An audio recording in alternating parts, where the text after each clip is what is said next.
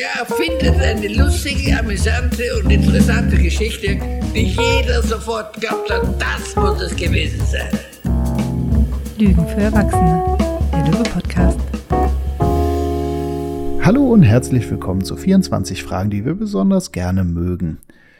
Zufälligerweise haben wir beschlossen, vom 1. bis 24. Dezember jeweils eine Frage zu besprechen, die wir in Therapie, Coaching, Supervision, Beratung und wie man es auch immer nennen will, besonders schätzen. Und heute wieder mit einer Frage von Ronja. Hallo Ronja. Hallo Stefan. Hi. Was Hi. hast du uns mitgebracht? Ähm, ich habe heute die Frage nach dem Preis mitgebracht. Was kostet das? Ja, im Grunde schon. Im Grunde schon. Okay. Mhm. Ähm, es geht darum, wenn Menschen sich gerne anders verhalten möchten, was anders machen möchten und sich wundern, warum sie das einfach nicht machen, obwohl sie es doch so gerne wollen, ähm, dann die Frage zu stellen, welchen Preis müssten sie denn dafür zahlen, um das tatsächlich zu tun? Mhm. Im Grunde ist es wieder eine Ambivalenzfrage. Ja. Es ist wieder die Frage nach der Ambivalenz ähm, und holt das Thema auch äh, Wertigkeiten und Werte mit herein. Ja. Was mag ich daran? Ähm, auch weil es so eine schön unemotionale Frage ist, dadurch, dass wir das Wort Preis mit reinnehmen. Das macht es erstmal ein bisschen ökonomischer. Da spreche ich noch nicht von Bedürfnissen, von Gefühlen und sowas. Welchen Preis müssten Sie dafür zahlen? So. Mhm. Und das ist eine Frage, die für mich wieder im Doppelpaket kommt, nämlich, und welchen Preis bezahle ich gerade jetzt dafür, dass ich mich noch nicht so verhalte? Mhm. Und hier wieder eine Ambivalenz zu beleuchten, um wieder zu sagen, ähm, es hat einen Preis, wie sie sich verhalten, verhalten wollen würden, und es hat einen Preis, wie sie sich gerade verhalten. Ja. Das, was sie gerade machen, das ist nicht kostenfrei. Als Beispiel sowas wie, wenn jemand sagt, ähm, naja, ich ähm, würde mich gerne trauen, Männer anzusprechen Mhm. oder Frauen anzusprechen, Menschen anzusprechen. Der Preis, den ich dafür zahlen müsste, ist letzten Endes Angst haben. Mich überwinden. Ja. Und den haben viele Leute ziemlich, ziemlich klar. Benennen es dann auch manchmal. Sie sagen so dieses, oh, aber dafür müsste ich ja XYZ. Okay, sie bezahlen also gerade den Preis dafür, dass eben dieses. Welchen Preis bezahlen sie gerade dafür, dass, ähm, dass sie sich so verhalten, dass sie dieses Verhalten nicht an den Tag legen? Naja, Hoffnung auf Beziehung schwindet immer mehr. Wenn ich das Haus nicht verlasse, kann auch mich niemand ansprechen und so weiter und so fort. Ähm, ja. Ich mag diese Formulierung. Ich finde die nett. Mhm. Ja. Zumal ähm, der Preis ja auch hier, ähm, man kann mit diesem Preis ja wunderschön spielen. Häufig kommen ja Klienten und bringen schon in ihrem Ziel diese Ambivalenz mit vor, dass sie nicht bereit sind, irgendeine Art von Preis zu zahlen oder dass sie denken, es gäbe ein Ziel, bei dem man, ich sag mal, ohne Preis äh, durchkäme. Also dieses, ich möchte vor einer, ich möchte vor der Versammlung stehen und meine Punkte beitragen und dabei ganz gelassen sein. Ja, das ist wieder so ein geiles Ding, ne? Wo ich immer wieder sage, ja, das ist so wie ich möchte eine Tüte Brötchen beim Bäcker ohne zu bezahlen.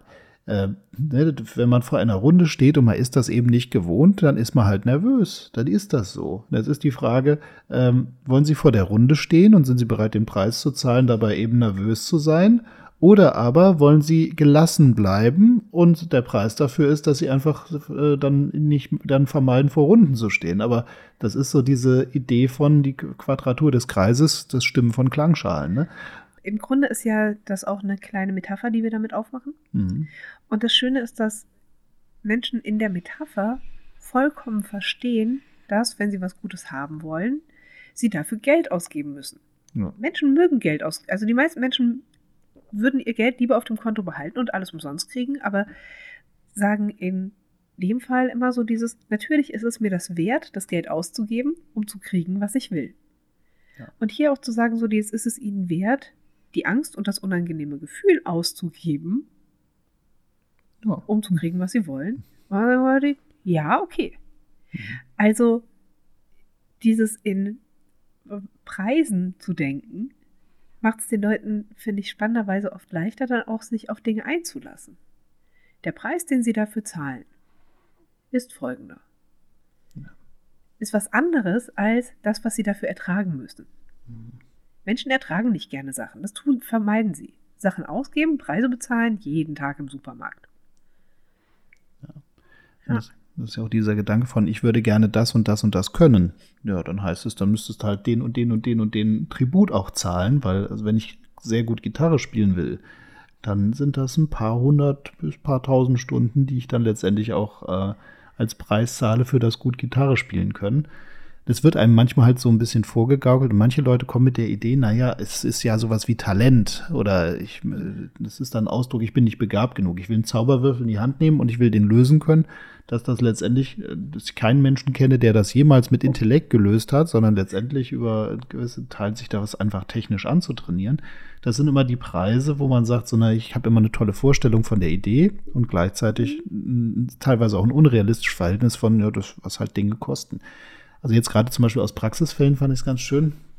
Also wenn dann jemand so sagt, ich möchte Kontakt mit meiner Familie, das ist mir wichtig, aber ich will nicht ständig durch meine Familie invalidiert werden. Wo man mhm. sagt, mhm.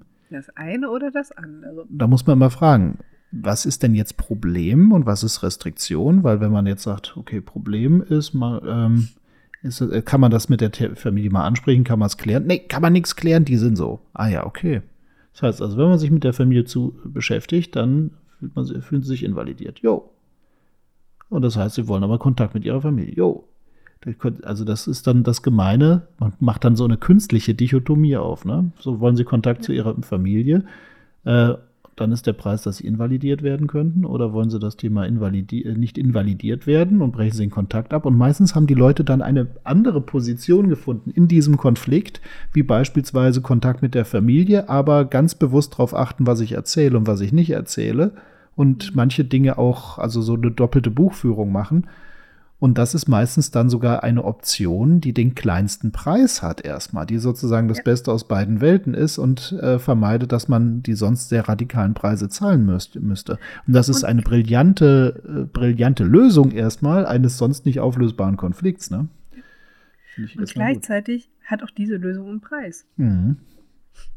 Nämlich ja. zum einen Anstrengungen, sich ständig selbst beobachten müssen und zensieren müssen, wenn man bei der Familie ist. Ähm, und auch hat den Preis der Familie nicht die Chance zu geben, sich von der anderen Seite zu zeigen. Ja.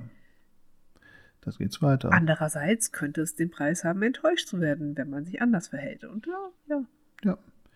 Und das, und das genauso, wenn man sagt, äh, ich, das war ja auch ganz schön, ich möchte flirten und dabei ganz ich selbst bleiben. Da sage ich auch so, ja, haben Sie denn Flirterfahrung? Wie äh, ist das sowas, was Sie so alle zwei Tage so machen? Sind Sie so Flirt-Veteranen? Nee, habe ich seit Jahren nicht gemacht, kenne ich mich überhaupt nicht mit aus.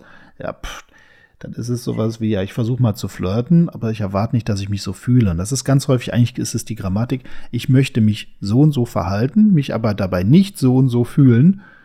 Und dann sagt man auch so, puh, du kannst auswählen, ob du jetzt das Gefühl regulieren und vermeiden kannst oder dich mal so und so verhältst, aber ähm, ja, also, pick one sagt man dann in dieser Konstellation. Ne?